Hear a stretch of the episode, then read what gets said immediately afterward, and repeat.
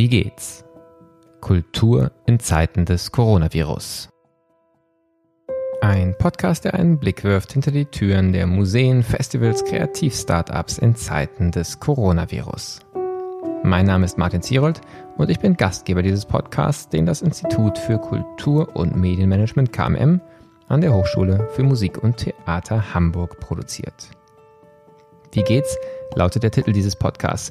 Wir interessieren uns dafür, wie es den Menschen in der Kulturlandschaft in Zeiten von Corona geht.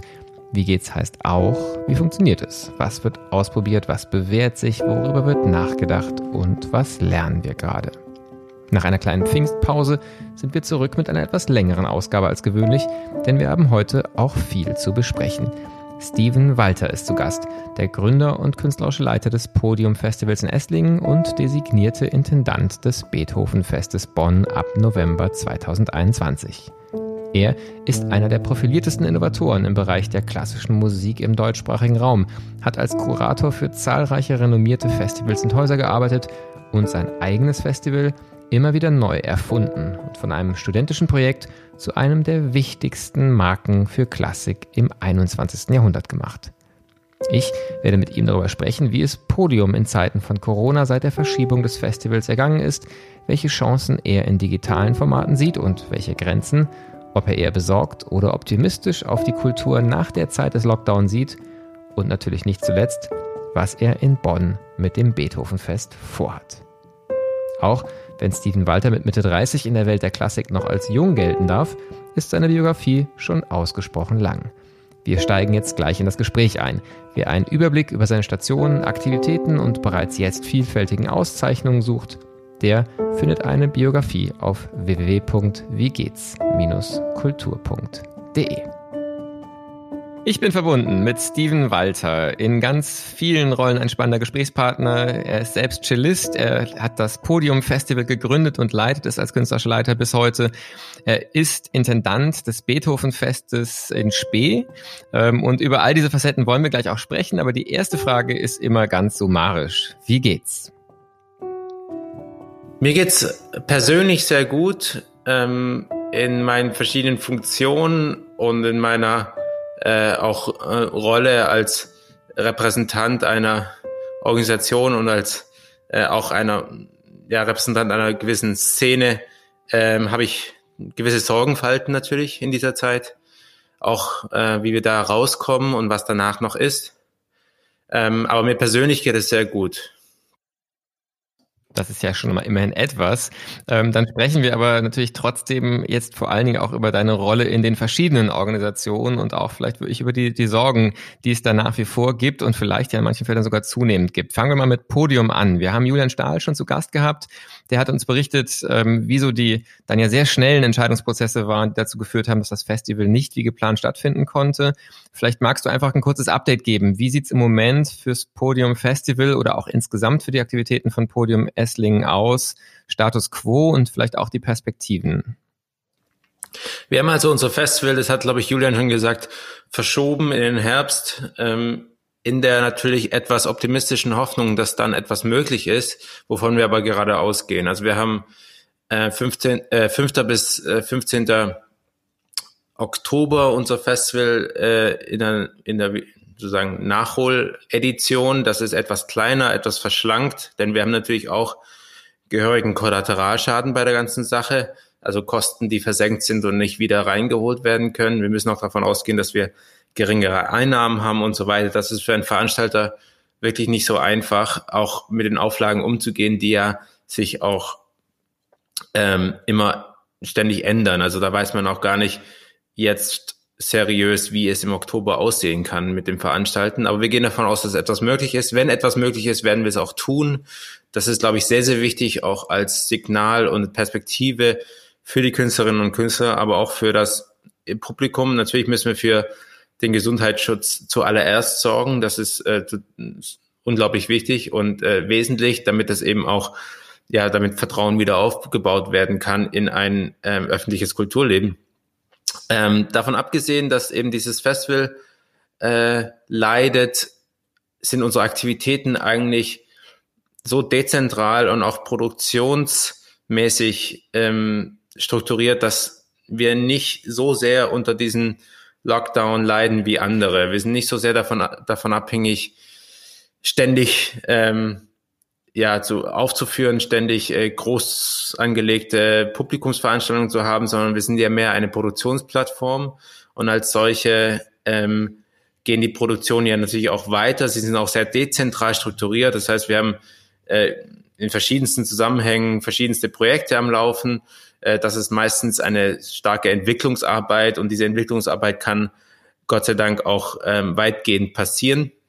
Es ist auch so, dass unsere Finanzierung hauptsächlich über Projektmittel äh, seitens des Bundes oder großer Stiftungen ähm, strukturiert ist und somit eben auch einfach mehr in diese Entwicklung äh, liegt als in den, im Generieren der, der Einnahmen von Publikumsseite. Das heißt, wir sind als Organisation und als Struktur einigermaßen seuchensicher sozusagen und ähm, nicht so sehr getroffen wie manche andere, die wirklich jeden Tag oder jeden zweiten Tag ein großes Haus füllen müssen.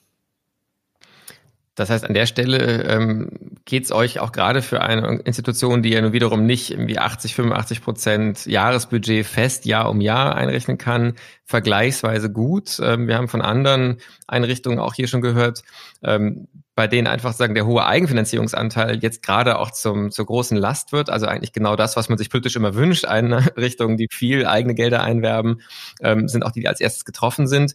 Das ist jetzt für euch kurzfristig nicht so ein, äh, eine große Herausforderung, was natürlich eine gute Nachricht ist.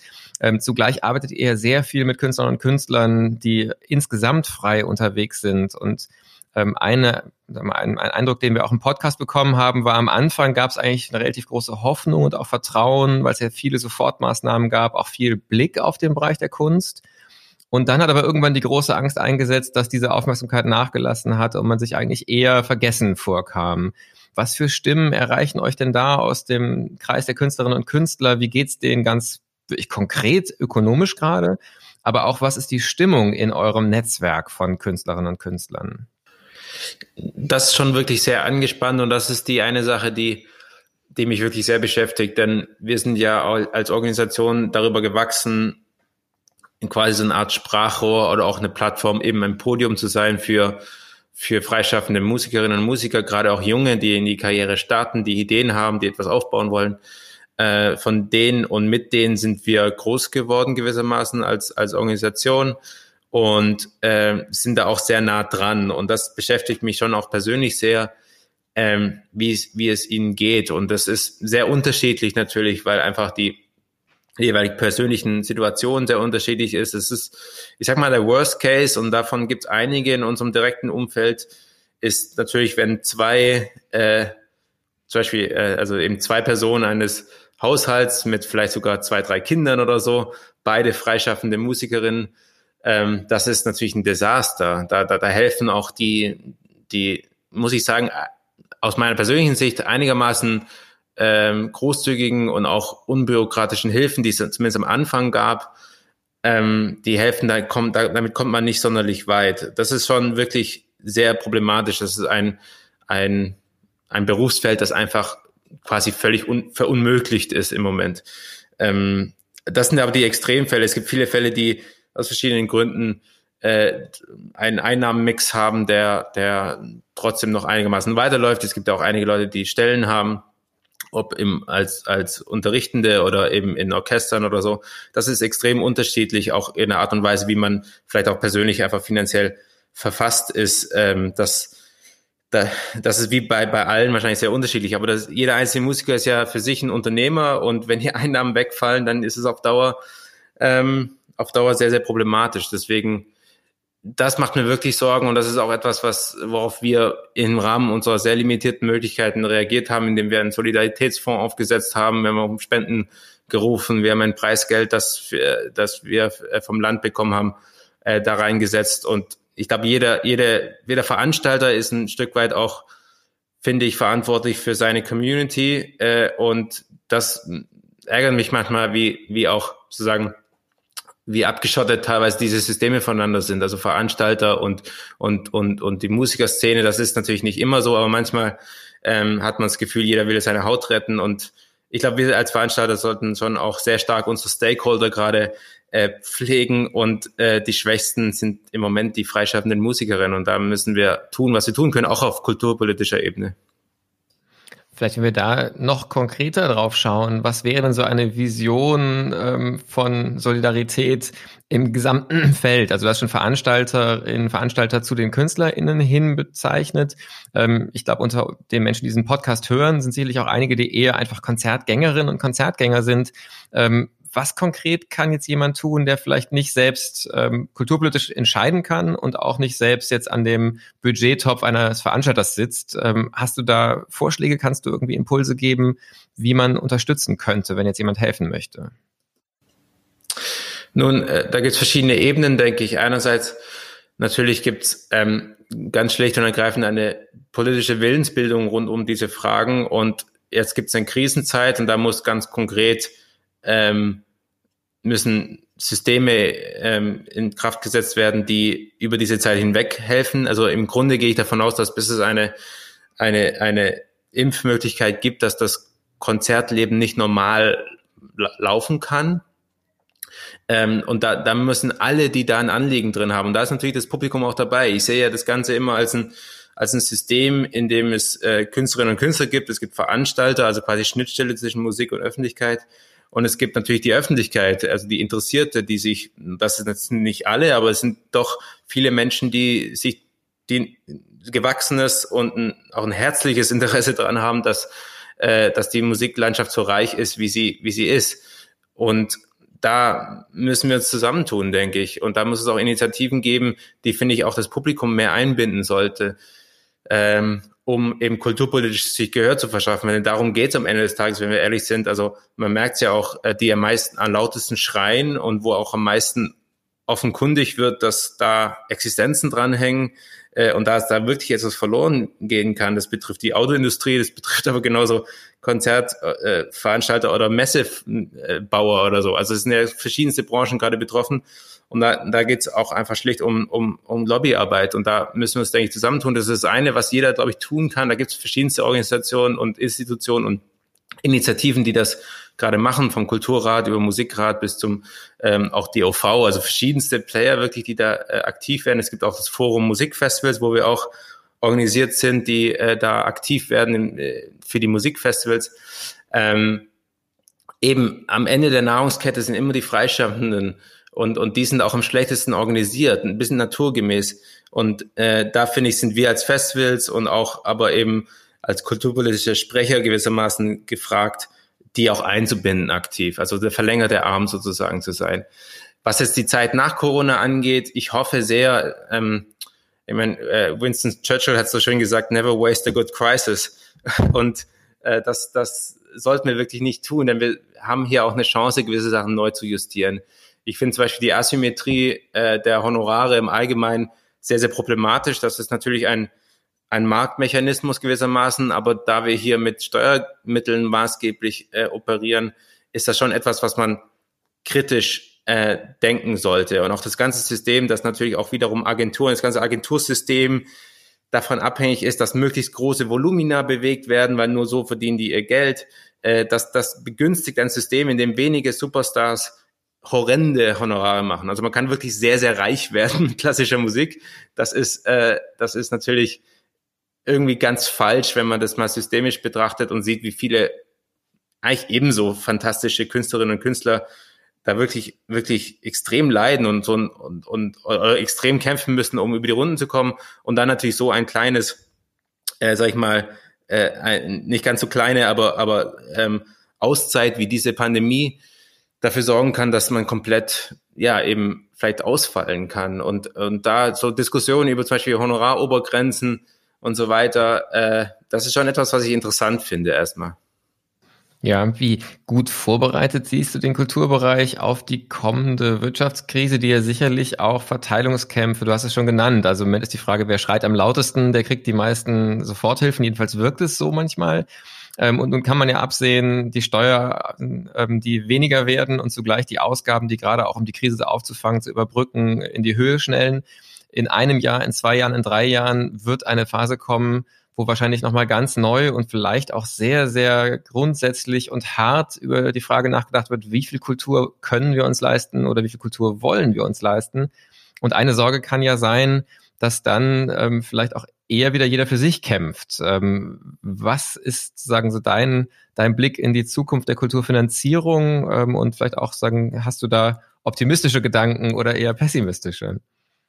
Persönlich so strukturiert, dass ähm, ich in volatilen Zeiten, also in Zeiten, in denen vieles in Bewegung kommt, im Allgemeinen im, im Allgemeinen immer davon profitiert habe. Also ich, ich glaube, in Zeiten, wo sich vieles bewegt und vieles auch in Frage gestellt wird, da ist immer die Chance, dass sich etwas verändert. Insofern bin ich ähm, im Allgemeinen krisenoptimistisch, weil wir haben uns damals 2009 in der letzten großen Krise gegründet. Man muss auch rückblickend sagen, nur in dieser Zeit war das überhaupt möglich, so eine, eine Institution zu starten und dann auch aufzubauen, weil eben eine Krise auch im Wortsinne heißt ja eine quasi Weggabelung, eine Entscheidung, die anfällt. Und ähm, und, und, und das ist ja auch oft so, es gibt nach großen Waldbränden gewisse, äh, gewisse Samen, die nur dann unter großer Hitze sozusagen äh, sprießen und, und wachsen können. Also das ist, äh, glaube ich, auch ein bisschen das Bild, das gilt für die, für die Kultur. Und ich will jetzt nicht sagen, dass wir hier einen Flächenbrand haben werden. Das ist, glaube ich, unbedingt auch zu vermeiden. Aber, aber wir haben die Chance, einfach gewisse Dinge neu zu denken. Und davon werden, ähm, glaube ich, auch neue Strukturen äh, profitieren. Das ist aber nicht etwas, was automatisch passiert. Deswegen glaube ich schon, dass das ein kulturpolitischer Prozess sein wird, wo, wo hoffentlich die richtigen Leute ähm, zusammenkommen und darüber nachdenken. Weil ich glaube schon, dass es ein, ein wirkliches Besinnen gibt, dass es ein höher, schneller, weiter, so wie sich auch so ein bisschen, sag ich mal, ist für die klassische Musik gesprochen, dieser Classic Jet Set in den letzten Jahren immer mehr auch strukturiert hat als, als so ein, ja, so dieses nur als Beispiel dieses Touring-System, dass man einfach rumfährt und ähm, Programme ablässt, die letzten Endes natürlich immer toll sind, aber auch einigermaßen austauschbar. Ich glaube, das wird sich zum Beispiel total ändern, dass wir nicht mehr uns leisten können und wollen, auch allein schon aus ökologischen Gründen, ein Orchester rumfahren zu lassen, das dann, äh, weiß nicht, Mendelssohn-Konzert und Brahms-Symphonie spielt, ähm, was letzten Endes wirklich etwas ist, was man lokal auch oder regional bekommen kann. Es wird viel mehr darum gehen müssen, wirklichen und tatsächlichen Kulturaustausch zu betreiben, weil ich glaube schon, dass ein großer Wert darin liegt, sich auszutauschen und dass man auch reist und auch weite Strecken geht. Aber wenn man nach Japan geht, dann, dann wird es darum gehen, äh, dort wirklich äh, ja, Kontakte zu knüpfen und andersrum auch. Ähm, also ich glaube, diese Dinge werden sich verändern äh, und, und darum auch immer kämpfen müssen, viel mehr kämpfen müssen, dass es eine Relevanz hat, auch äh, in eine gewisse Öffentlichkeit hinein. Ich glaube, wir können einfach nicht mehr davon ausgehen, auch gerade, auch ohne Krise können wir nicht davon ausgehen, dass, dass die neuen Politikergenerationen automatisch das für förderungswürdig erachten, was wir da tun. Wir müssen viel mehr äh, darum kämpfen, dass das eben anschlussfähig äh, bleibt und zunehmend mehr wird. Und das, das ist eine Arbeit, die ja zum Beispiel auch ein Gründungsimpuls war vom Podium. Also das war damals schon klar, dass, dass wir brauchen wir brauchen einfach äh, neue Herangehensweisen, neue Schnittstellen zur Öffentlichkeit, weil sonst äh, geht das nicht mehr automatisch weiter. Und ich glaube, diese Krise ist einfach ein Beschleuniger dieser, dieses Prozesses. Aber es wird heftig, das ist sicherlich wahr. Ähm, und ich glaube eben, es wird solidarische, ähm, ja, solidarische Wege geben müssen, wie wir damit umgehen. Und da ist eben ein Thema, dass man sich darauf einigt, dass man nicht nur ein paar Leuten horrende Summen zahlt, sondern das ein bisschen verteilt auf den ganz großen und fantastischen Reichtum an Talent, den wir haben, zum Beispiel.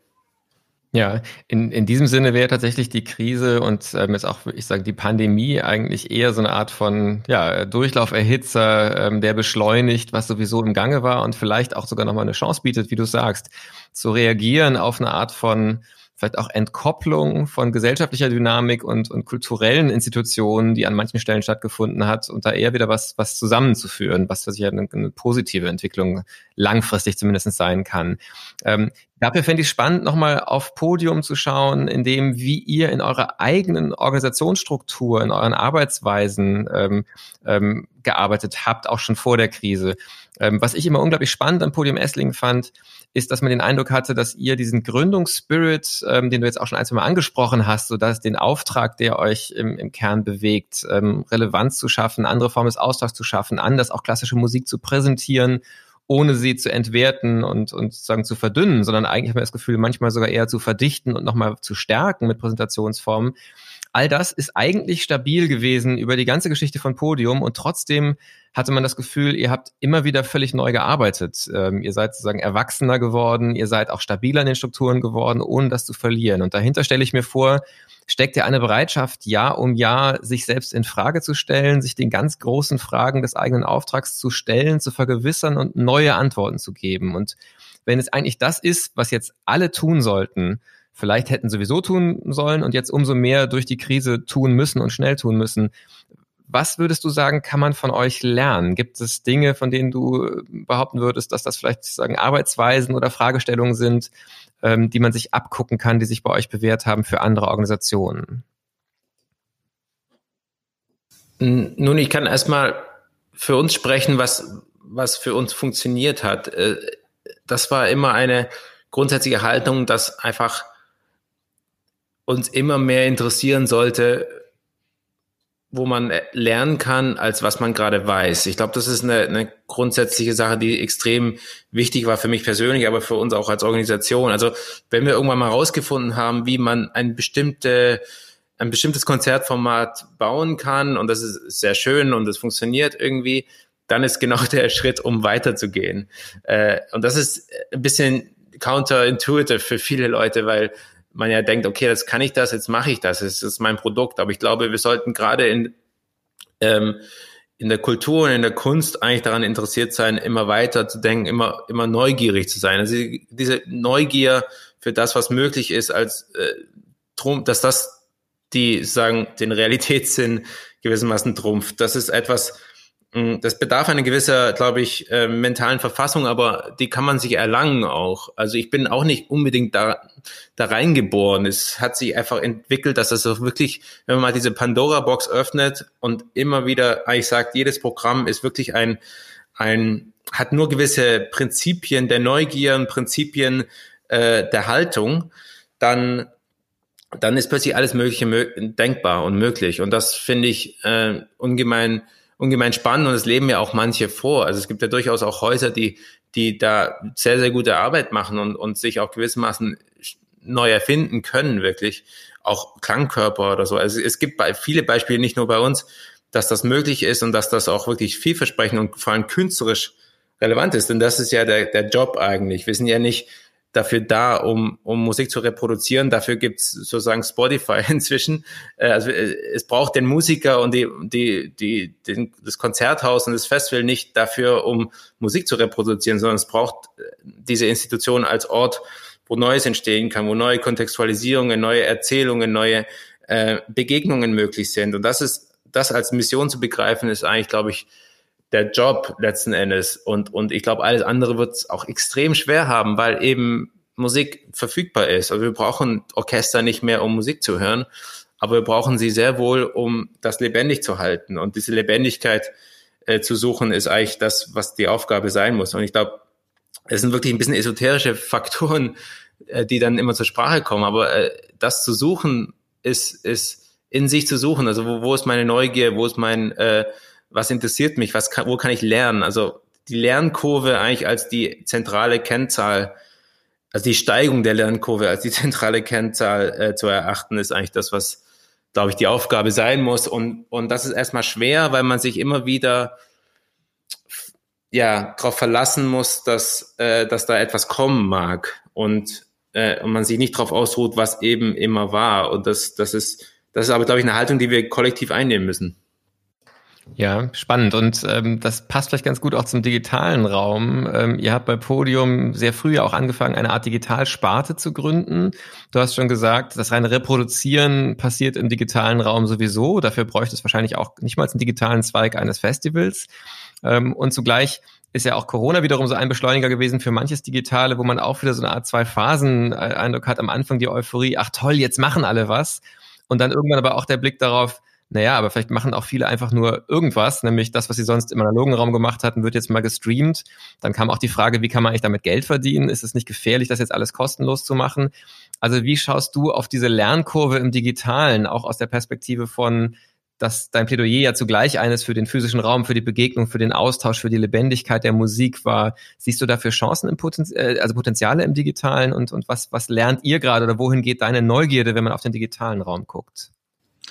Also zunächst muss man sagen, dass ja jetzt gerade unglaublich evident wird, wie wertvoll die tatsächliche Live-Begegnung, das Körperliche und das Zusammenkommen in einem, in einem Raum ist äh, für ein für ein künstlerisches Erlebnis und für eine Aura, die eben von Musik ausgehen kann. Ich glaube, dass ähm, sozusagen eben äh, ja im, im Negativ sozusagen sehr spannend, äh, glaube ich, zu sehen, wie wie wertvoll äh, uns das Live-Erlebnis wieder sein kann und wie sehr wir umso mehr dann das Live-Erlebnis pflegen müssen als etwas Besonderes und eben nicht standardisiertes und äh, immer wieder von der Stange eingekauftes. Also ich glaube, das ist die eine spannende Dynamik, dass es, glaube ich, uns viel mehr zum, zum Nachdenken bringt, wie wir das Live-Erlebnis auch zukünftig, wenn es wieder normal wird, aufwerten können.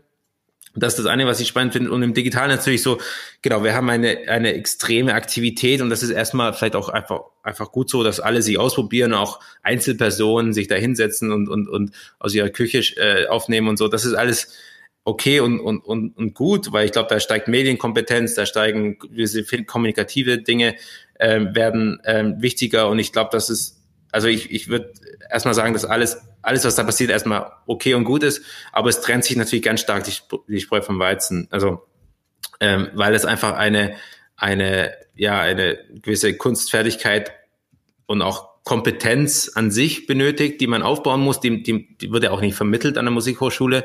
Äh, also wie mache ich einen ordentlichen Stream? So allein, allein das so.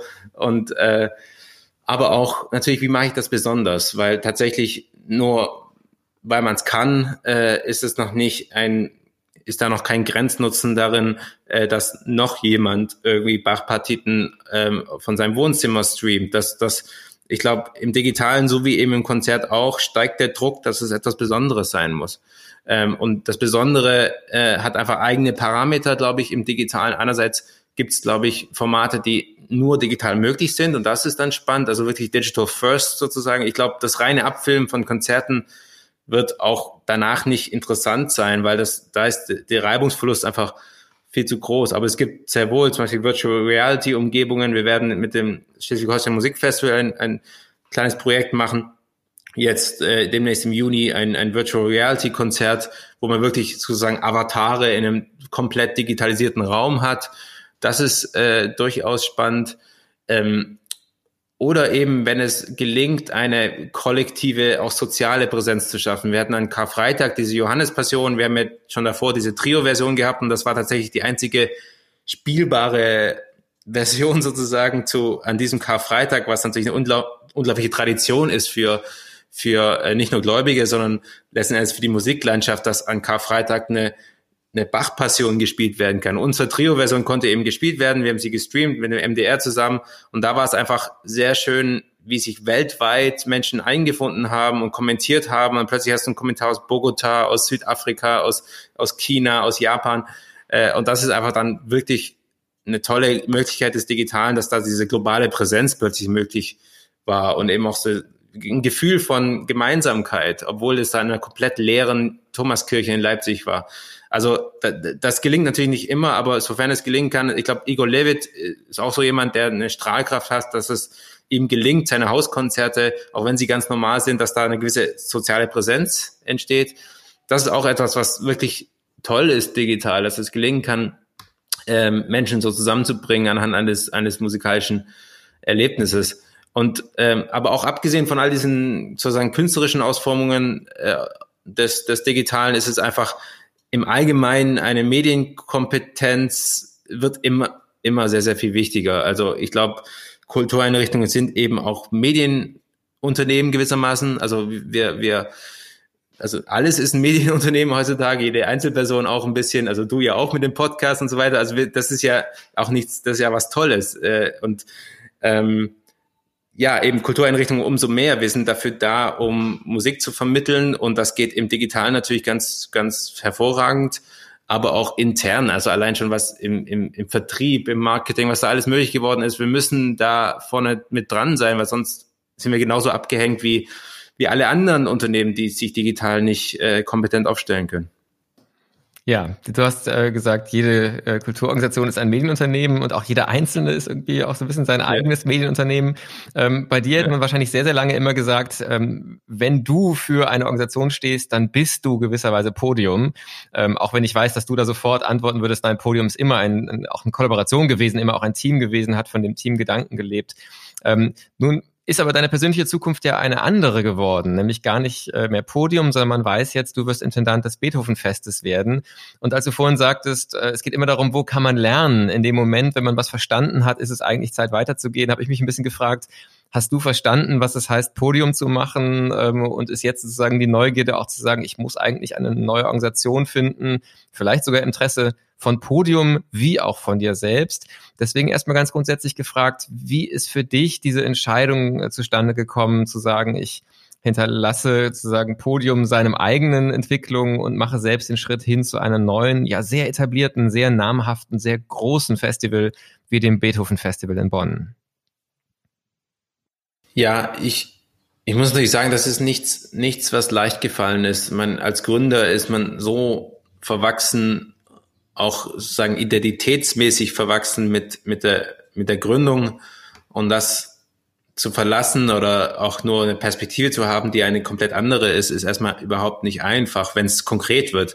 Im Abstrakten war mir schon immer klar, also schon seit, seit längerer Zeit, dass ich irgendwann den Absprung schaffen muss, weil das ist, glaube ich, ein großer Fehler, den meines Erachtens manche begehen, also nicht nur aus Sicht des Gründers, sondern auch aus Sicht der Organisation, äh, braucht es irgendwann jemand Neues, weil es ist nun mal so, dass wenn man als Gründer hat, ja, ist man immer auf eine besondere Weise Kopf dieser, dieser Sache und, und das verhindert auch irgendwann manches. Also irgendwann ist es einfach so, dass man sich auch gewissermaßen auserzählt hat innerhalb einer Organisation. Das ist, glaube ich, etwas ganz, ganz Normales und überhaupt sehr selten. Also mir fallen wirklich fast überhaupt keine Beispiele ein, wo es sozusagen genau richtig war, dass eine Person das 40, 50 Jahre ge gemacht hat. Und oft fällt es dann eben sehr, sehr schwer und ist auch sehr schmerzhaft und auch destruktiv, dieser Moment, wenn es dann äh, äh, bröckelt und eben einen Neuanfang braucht. Und, und das wollte ich unbedingt gut hinkriegen. Das war mir schon länger wichtig ähm, und auch ganz klar, dass das passi passieren muss. Mm, es kam schlicht und greifend dazu, dass mich jemand angesprochen hat aus der Kommission und ich, ich war überhaupt nicht auf der Suche. Ich war auch ähm, im ersten Moment wie immer reflexhaft dagegen. ähm, äh, es gab ja auch schon einige andere Angebote in den letzten Jahren und, und, und das hat mich nie interessiert und auch in dem ersten Moment hat mich das nicht, habe ich mir das nicht vorstellen können, aber das wächst natürlich so auf einen und jetzt ist 2021, 2022 so die erste Zeit, wo eine Übergabe überhaupt möglich wird, muss man sagen. Also es hat einfach zwölf Jahre gedauert, bis man hier eine einigermaßen gesunde, stabile Struktur gebaut hat. Und erstens ist, ist das ein Moment, in dem es möglich wird. Zweitens ist eben für mich auch persönlich, glaube ich, einfach der Moment gekommen, ähm, einen nächsten Schritt zu machen, eben im Sinne dieser Lernkurve. Weil ich glaube, irgendwann ja, man kann noch so paranoid sein und noch so versuchen, sich immer neu zu erfinden. Irgendwann ist man in gewissen, äh, sind gewisse Pfade eingetreten und, und es entstehen einfach automatisch äh, Verdichtungsmechanismen rund um eine bestimmte Idee, die natürlich dann auch, auch, auch meine ist. Und, und ja, ich glaube, es braucht für die Sache auch einen neuen, frischen ähm, Anfang. Und äh, dazu bin ich Vater geworden. Man weiß, also das, das ist auch schon ein disruptives Ereignis ähm, in vielerlei Hinsicht. Insofern war einfach für mich die Gemengelage so, dass ich bereit war für eine, eine neue Aufgabe. Aber ich musste erst sozusagen da reingeschoben werden, eben durch diese Anfrage und dann auch tatsächlich, was für mich sehr überraschend war, äh, die konkrete Anfrage, ob ich das machen möchte, weil es waren sehr, sehr viele ähm, sehr honorige und sehr kompetente Person in diesem Rennen und offenbar war das war das ein Match. Also ich habe mich da sehr ehrlich präsentiert. Ich habe gesagt, was ich kann und, und, was mich interessiert und was auch wiederum nicht. Und was ich richtig finde, auch für so ein großes Festival, Und als ich dann gefragt wurde, ob ich es tun möchte, ähm, habe ich mir das auch gut überlegt, aber äh, feststellen müssen, dass das einfach auch eine immense Chance ist für mich persönlich, aber auch ehrlich gesagt für die Sache, weil wir haben ein Podium gegründet, nicht um mh, hm, sozusagen den, den mittleren Neckar nur zu bespaßen, mhm. sondern tatsächlich auch mit einer etwas utopistisch größtenwahnsinnigen Vision, Impuls zu, äh, Impulse zu setzen in die Musiklandschaft an sich. Und es ist ja erstmal super, wenn ein so großes und auch signal- und strahlkräftiges Festival wie das Beethoven-Fest Bonn sagt, okay, wir wollen äh, dich als Gründer, der da auch dafür steht, äh, haben, um, ähm, um das mal zu skalieren. Und, und ich bin mir sehr sicher, dass, ähm, dass das auch ähm, andererseits für Podium eine gute Sache sein wird, denn wir werden dort auch eine tolle Lösung finden, wie es dort personell weitergehen kann und es wird seine Funktion als Inkubator für junge, äh, neue Ideen.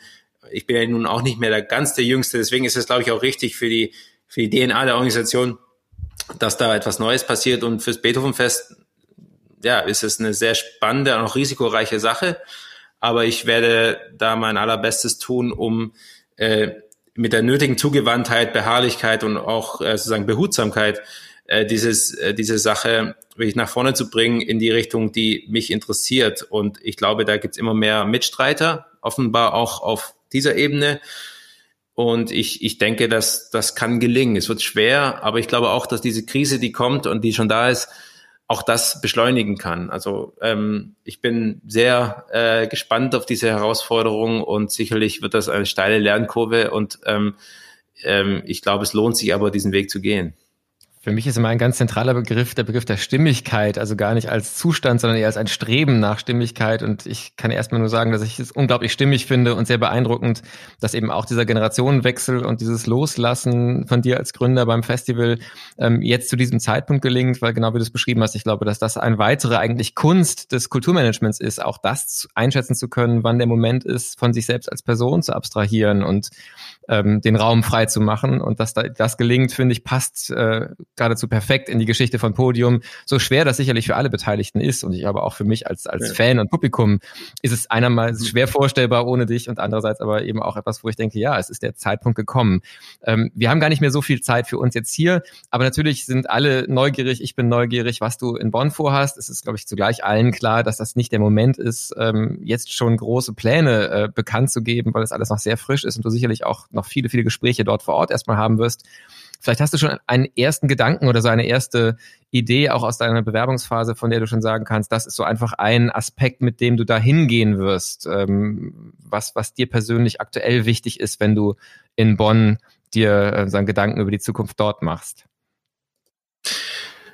Also ich kann vielleicht Folgendes sagen. Ich hatte mich natürlich mit dieser Stadt und mit der Figur Ludwig von Beethovens auch auseinandergesetzt. Das sind die beiden wesentlichen Elemente des, des Beethovenfests Bonn. Ähm, und Bonn ist ja der Ort des jungen Beethovens. Also er war bis zum 21. Lebensjahr da. Er hat seine sämtlichen großen Werke in Wien geschrieben, aber Bonn war der Ort, wo sozusagen aus einem Talent ein Beethoven werden konnte. Das hat, hatte viele Faktoren, äh, die neu gegründete Universität, die, der, der liberale Kurfürst und so weiter. Das, das war einfach ein Innovationsumfeld, das ähm, eine solche epochale Figur ausgeprägt hat.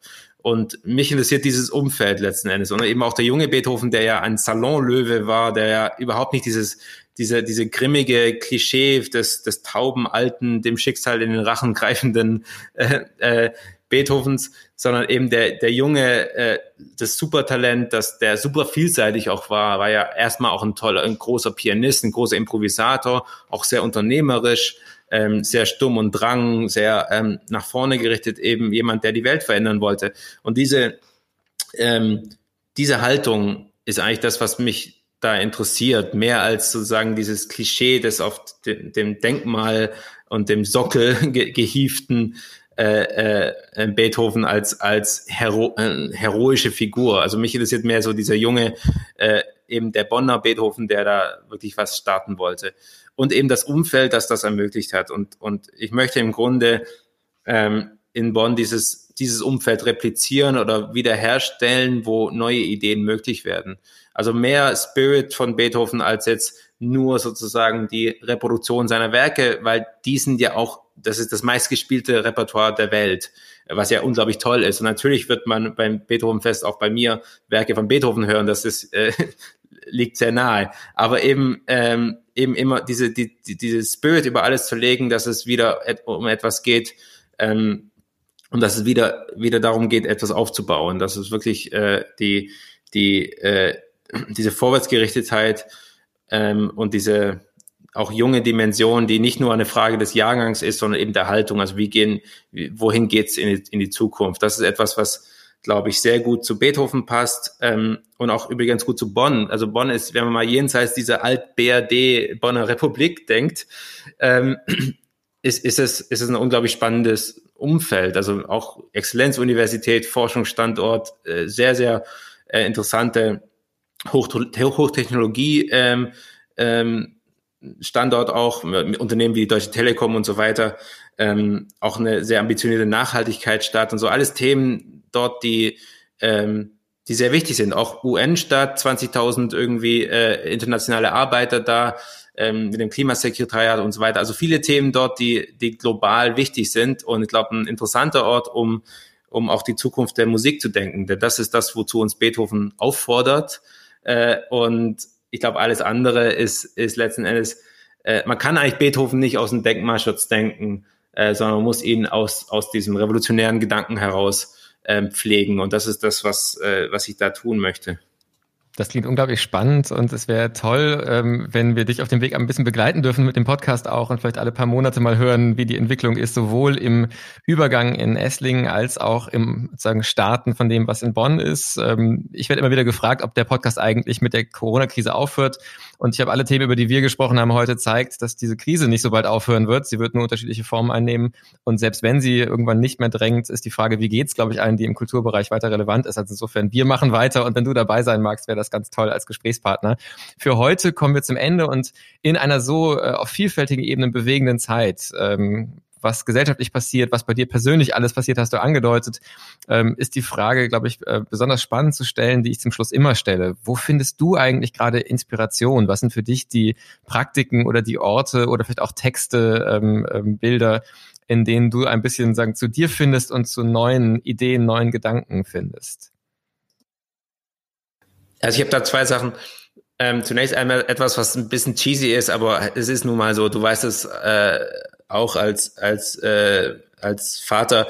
Also das, die, die, den Luxus zu haben, jetzt äh, diese Zeit, wenn ich in meinen Kalender schaue, was da eigentlich los wäre jetzt in den letzten Monaten, äh, das wäre eine unglaublich äh, reisereiche und äh, auch spannende und aber, aber wirklich jeden zweiten, dritten Tag irgendeine Veranstaltung, auch bei meiner Partnerin und so. Das, das wäre mit dem kleinen Kind, das jetzt äh, sechs Monate alt ist, ähm, äh, Herausforderung gewesen, wäre bestimmt möglich gewesen, denn der er hat total äh, Bock auf alles, aber jetzt diese Zeit zu haben, einfach sehr viel Struktur, sehr viel auch zu Hause äh, mit dem kleinen Kind, das ist das ist ein unglaublicher Luxus, der auch, glaube ich, einmalig ist. Also ich glaube, wenn es weitere geben sollte, äh, ist das ist das nicht äh, nicht normal, dass man so viel zu Hause ist und so viel auch Zeit mit dem, mit dem Kind hat. Äh, und einfach, auch das ist ein bisschen, ähm, ja, ne, ne, schwer auszudrücken, aber zu sehen, eben wie mit jedem Tag da gelernt wird und diese Neugierde, das ist wirklich eine, eine Inspiration. Also das ist nochmal, also als kleines Baby hat man eine Form von Offenohrigkeit und äh, Neugierde für alles um einen herum, das ist unschlagbar. Das kriegt man auch nie wieder äh, zurück. Aber das äh, so zu sehen und jeden Tag auch viel sehen zu können, das ist schon ein unglaublicher, unglaublicher Luxus und eine Inspiration tatsächlich. Auch wenn es natürlich wahnsinnig anstrengend ist und so weiter. Aber erstmal ist es unglaublich, gibt es unglaublich viel.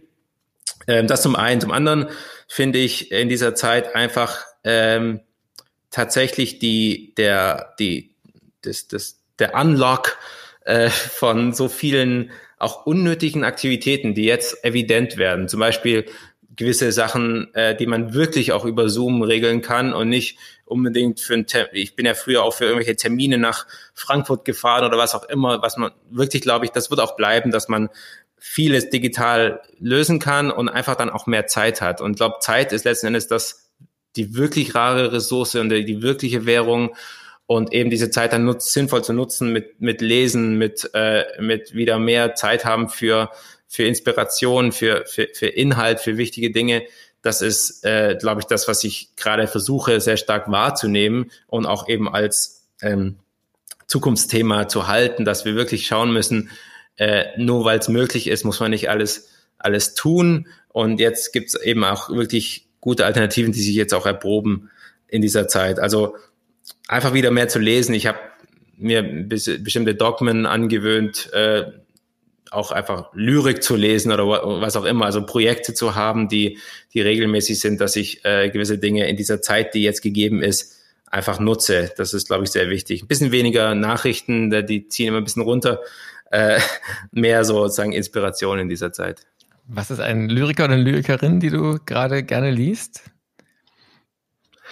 Ach, ganz wirklich super klassisch. Ähm, äh, ich bin wieder zurückgekommen, auch ein bisschen tatsächlich aus meiner Situation ähm, von ähm, zurück an die, an die, Briefe an einen jungen Dichter von äh, Rilke. Ähm, das ist äh, so ein bisschen so ein Coming-of-Age-Ding. Das sind ja diese, diese wunderschönen Briefe, die er ausgetauscht hat mit einem jungen, werdenden oder ambitionierten äh, Dichter, aus dem da nichts geworden ist. Aber diese, diese Hingabe und auch diese ähm, ja, zeitlosen äh, Themen, die da angesprochen werden in Bezug auch auf neue Aufgaben, in Bezug auf neue ähm, Horizonte, sich, die sich öffnen können, in Bezug auch einfach eine allgemeine Offenheit zum, zum Leben. Das ist, äh, finde ich, das habe ich mal als, als Jugendliche gelesen und das äh, habe ich jetzt nur wieder gefunden. Und diese, diese Briefe einer jungen Dichter von, von Rilke sind ungemein inspirierend, finde ich. Also das ist wirklich ein, ein wahnsinnig tolles Dokument, weil es auch so persönlich und so intim ist.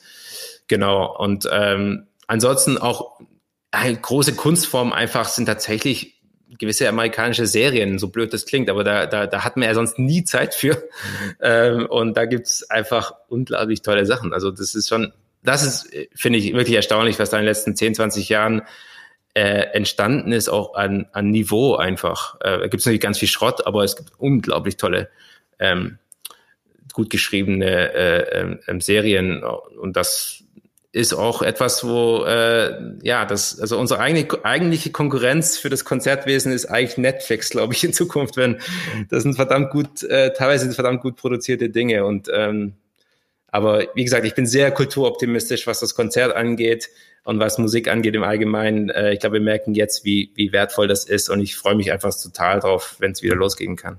Und mit diesem Optimismus wollen wir enden. Steven Walter war das. Steven, vielen Dank, dass du dir so viel Zeit genommen hast für das Gespräch. Ich hoffe sehr, dass wir das fortsetzen werden. Dir und euch erstmal alles gerne. Gute und bis bald. Danke, danke dir. Bis dann. Das war die 43. Folge des Podcasts Wie geht's? Kultur in Zeiten des Coronavirus. Links zum heutigen Gespräch gibt es wie immer auf unserer Website www.wiegehts-kultur.de. Wir melden uns Ende der Woche wieder mit einem neuerlichen Blick auf die Kreativwirtschaft. Im Gespräch mit Bernd Fesel, der unter anderem Director des European Creative Business Network ist. Ich freue mich auf die nächsten Gespräche. Bis bald. Passen Sie gut auf sich auf.